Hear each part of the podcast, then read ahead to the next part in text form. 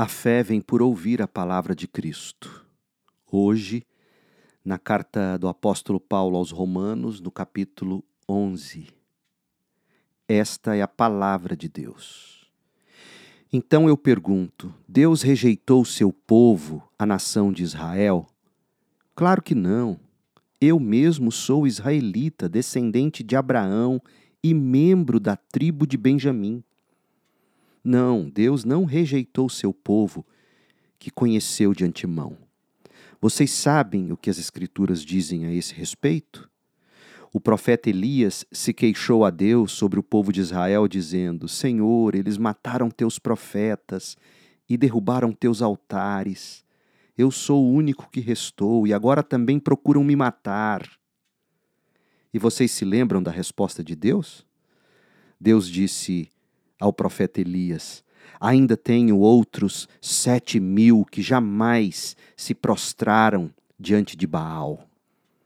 O mesmo acontece hoje, pois uns poucos do povo de Israel permaneceram fiéis, escolhidos pela graça de Deus. E se a escolha se dá pela graça de Deus, então não se baseia nas obras deles, pois nesse caso a graça deixaria de ser o que verdadeiramente é, ou seja, gratuita e imerecida. Portanto, a situação é esta: a maioria do povo de Israel não encontrou o que tanto buscava. Mas uns poucos, aqueles que Deus havia escolhido, o encontraram enquanto o coração dos demais foi endurecido. Como dizem as Escrituras, Deus os fez cair em sono profundo. Até hoje fechou-lhes os olhos para que não vejam, e tapou-lhes os ouvidos para que não ouçam. Da mesma forma, Davi. Que sua mesa farta se transforme em laço, disse Davi, em armadilha que os faça pensar que tudo vai bem. Que seus privilégios os façam tropeçar e que recebam o que merecem que seus olhos se escureçam para que não vejam e que suas costas fiquem encurvadas para sempre.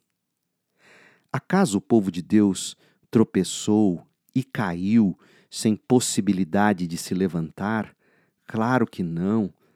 Foram desobedientes e por isso Deus tornou a salvação acessível aos gentios, para que seu próprio povo sentisse ciúme se os gentios foram enriquecidos porque os israelitas fracassaram ao rejeitar a salvação que Deus lhe oferece, imaginem como será maior a bênção para o mundo quando Israel for plenamente restaurado.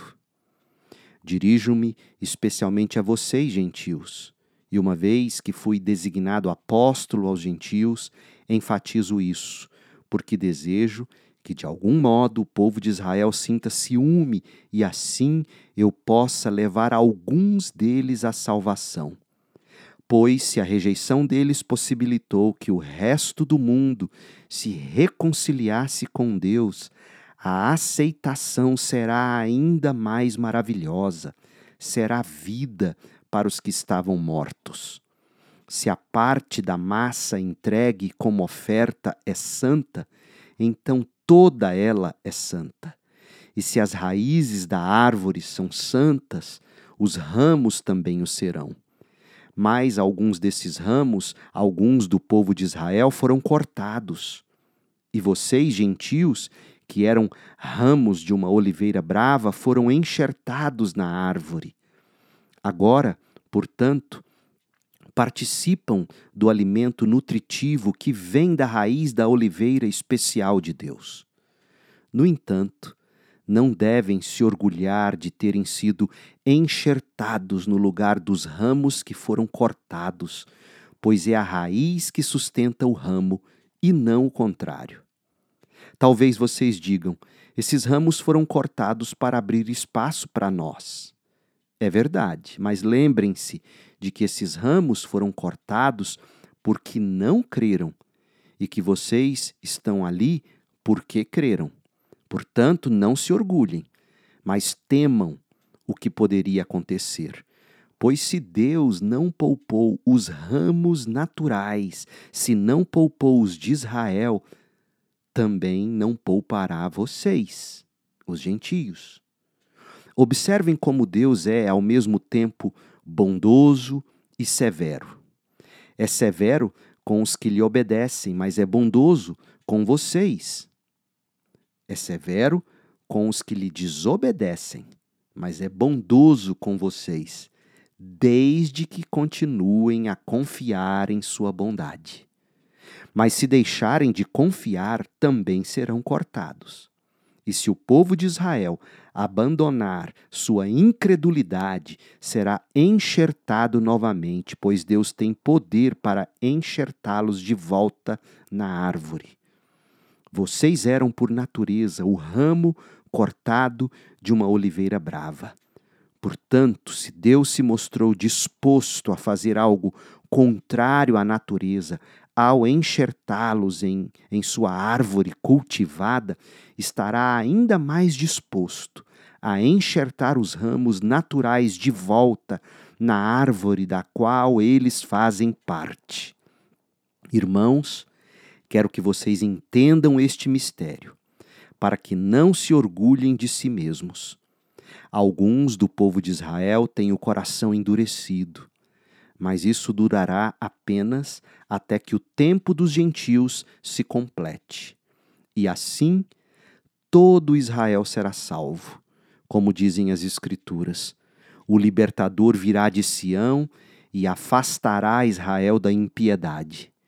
E esta é minha aliança com eles: eu removerei seus pecados. Muitos do povo de Israel agora são inimigos das boas novas e isso beneficia vocês, gentios. No entanto, porque ele escolheu seus patriarcas, eles ainda são o povo que Deus ama. Pois as bênçãos de Deus e o seu chamado jamais podem ser anulados. Em outros tempos, vocês, gentios, foram rebeldes contra Deus. Mas agora, por causa da desobediência deles, vocês receberam misericórdia. Agora eles são os rebeldes, e Deus foi misericordioso com vocês, para que eles também participem da misericórdia de Deus. Pois Deus colocou a todos debaixo da desobediência, para que de todos tivesse misericórdia. Como são grandes as riquezas a sabedoria e o conhecimento de Deus. É impossível entendermos suas decisões e seus caminhos. Pois quem conhece os pensamentos do Senhor, quem sabe o suficiente para conhecê-lo ou para aconselhá-lo? Quem lhe deu primeiro alguma coisa para que ele precise depois retribuir? Pois todas as coisas vêm de Deus existem por meio de Deus. E todas as coisas são para Deus. A Deus seja toda a glória para sempre. Amém. Termina aqui a leitura da palavra de Deus. Eu sou o pastor Leandro Peixoto, lendo a Bíblia Sagrada. A versão que li foi a NVT, nova versão transformadora da editora Mundo Cristão. Para mais conteúdo bíblico, acesse o site da Segunda Igreja Batista em Goiânia, cibgoiania.org. E o nosso canal no YouTube, é só você buscar Pastor Leandro B. Peixoto. Que a graça de Cristo esteja com você.